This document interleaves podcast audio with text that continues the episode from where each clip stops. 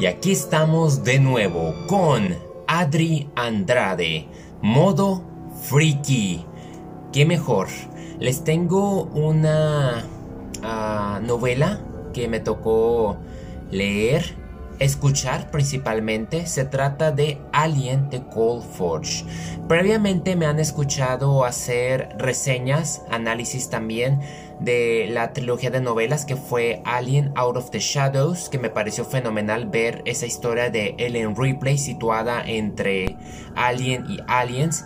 Después me fui con River of Pain, que para mí ha sido la mejor radionovela que me ha pasado, que te, que te habla de la caída de Acheron, de cómo esa base donde llegan a la película de Aliens cometió los terribles errores y fueron infestados terriblemente. Después me tocó su secuela situada creo que 300 años después. Sea of Sorrows, que a mí me decepcionó porque realmente no avanzaba tanto la historia como me hubiese gustado. Había referencias inclusive a Alien Resurrection, pero pues hasta ahí nomás se quedó. En cuanto a Alien, The Cold Forge, esta es una secuela directa a Aliens porque se trata de la corporación Weyland Yutani que está tratando de experimentar con huevos, con los xenoformos, con lo que tienen.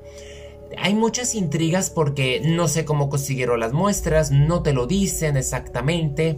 Hay un brinco de tiempo, tenemos a Colonial Marines, pero no como esperamos. Más que una novela de horror y de suspenso como las predecesoras, esta se vuelve una especie de drama psicológico violento donde los personajes simplemente no terminan por convencerme. Y con todo respeto al escritor Alex White, quien se encargó de de llevar a cabo la narrativa, en momentos me aburrió porque los personajes que tenemos no fueron como que lo suficiente enganchadores.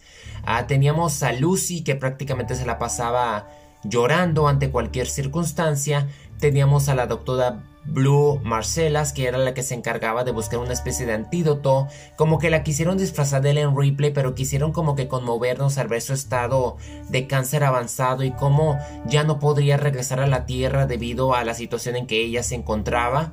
No me terminó por convencer y Dorian, ese antagonista que a la vez ambicioso, es un auditor que llega y, como que llegar a esta base simplemente se enloquece, se aprovecha de la tragedia que está sucediendo porque así de la nada un virus se desata, todas las, las celdas se, se, abren, fallan los sistemas y todo el mundo tiene que salir corriendo porque pues los aliens ahí andan corriendo haciendo de las suyas, que el enfoque no es tanto en ellos porque realmente aquí el enemigo es, es Dorian, este auditor administrativo es un hijo de... Uh, que que les hace la vida imposible, termina asesinando y al final se siente tan, tan lleno de, agarrar como que una especie de... de encontrar como que su razón de vivir y es simplemente sacrificarse para darle vida a un monstruo. Lo siento, a lo mejor hablé demasiado, pero la verdad es que es una lectura que yo no se lo recomiendo. Es, o sea, digamos, las bases, la base en sí de, de, de es muy intrigante siento que fue muy desperdiciada al enfocarnos más a esta rivalidad entre Blue y Dorian que se llevan al tú por tú, cada quien tiene sus maniobras porque también Blue se apoya en Marcus, está como también media depravada, con todo respeto, porque bueno, no... No en el sentido porque yo soy una persona mm, incluyente, no me molesta que haya lesbianismo, es un poco raro que que la protagonista tenga que usar a Marcus, que es el androide, para tener sexo con la mujer. Aquí hay unos aspectos muy intensos psicológicamente hablando y no hay muchas explicaciones que realmente yo no me pongo a leer una novela de Alien para ver eso, esa especie de, pues de perversiones, ¿no? La, pues ya sabe, ¿no? La, la morbosidad vende, pero realmente Alien no es de morbosidad, o si será, ya no me acuerdo mucho, ¿verdad?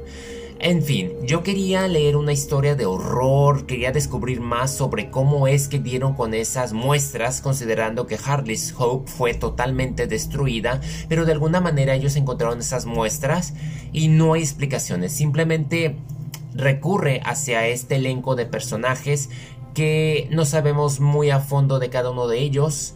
Tienen sus estragos, tienen sus amenazas y aún así la corporación que le está haciendo frente a Yutani al, haber creado todo este caos, no sabemos nada. No sé si después en las siguientes novelas vayan a, a explicar un poco al respecto.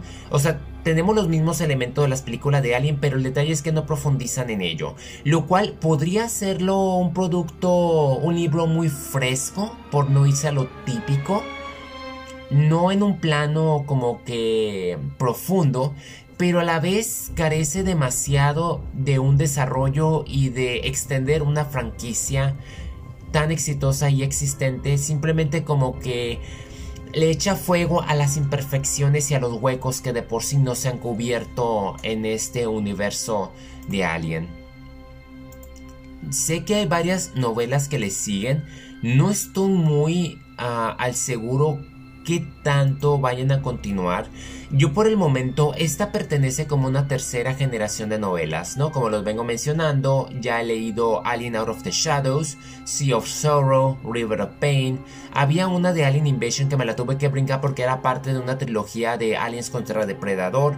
Entonces no tenía ganas de ponerme a leer la Depredador, así que me fui a The Cold Forge. De ahí tengo entendido que sigue Alien Echo, que es la primera novela de adultos. A lo mejor le entiendo un poco más a esta o puede que, que tenga el efecto de Lost Stars, que lo que hizo Claudia Craig con Star Wars. A ver, espero no decepcionarme. Sé que también continúa Isolation, saca una novela basada en el videojuego. Hay una secuela también que es Prototype. Le sigue Phalanx.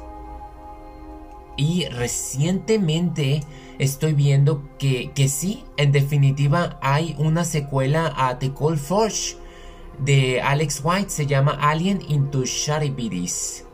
Y es una secuela directa. Ay, creo que sí te va a responder. Creo que te va a responder algo que no te respondieron Cold Fudge. Creo que la voy a tener que tenerlo ahí muy metida. Pero también estoy viendo que va a haber una precuela en abril. Vaya, si está habiendo mucho movimiento, me da gusto.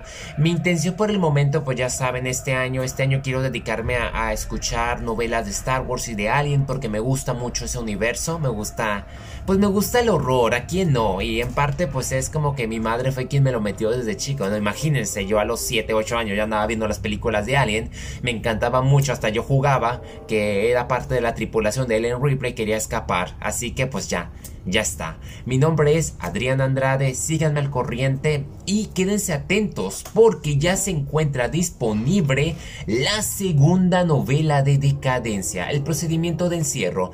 Pueden ir a Ediciones Luna Nueva, a su sitio, o pueden descargarla también en amazon.com o .mx.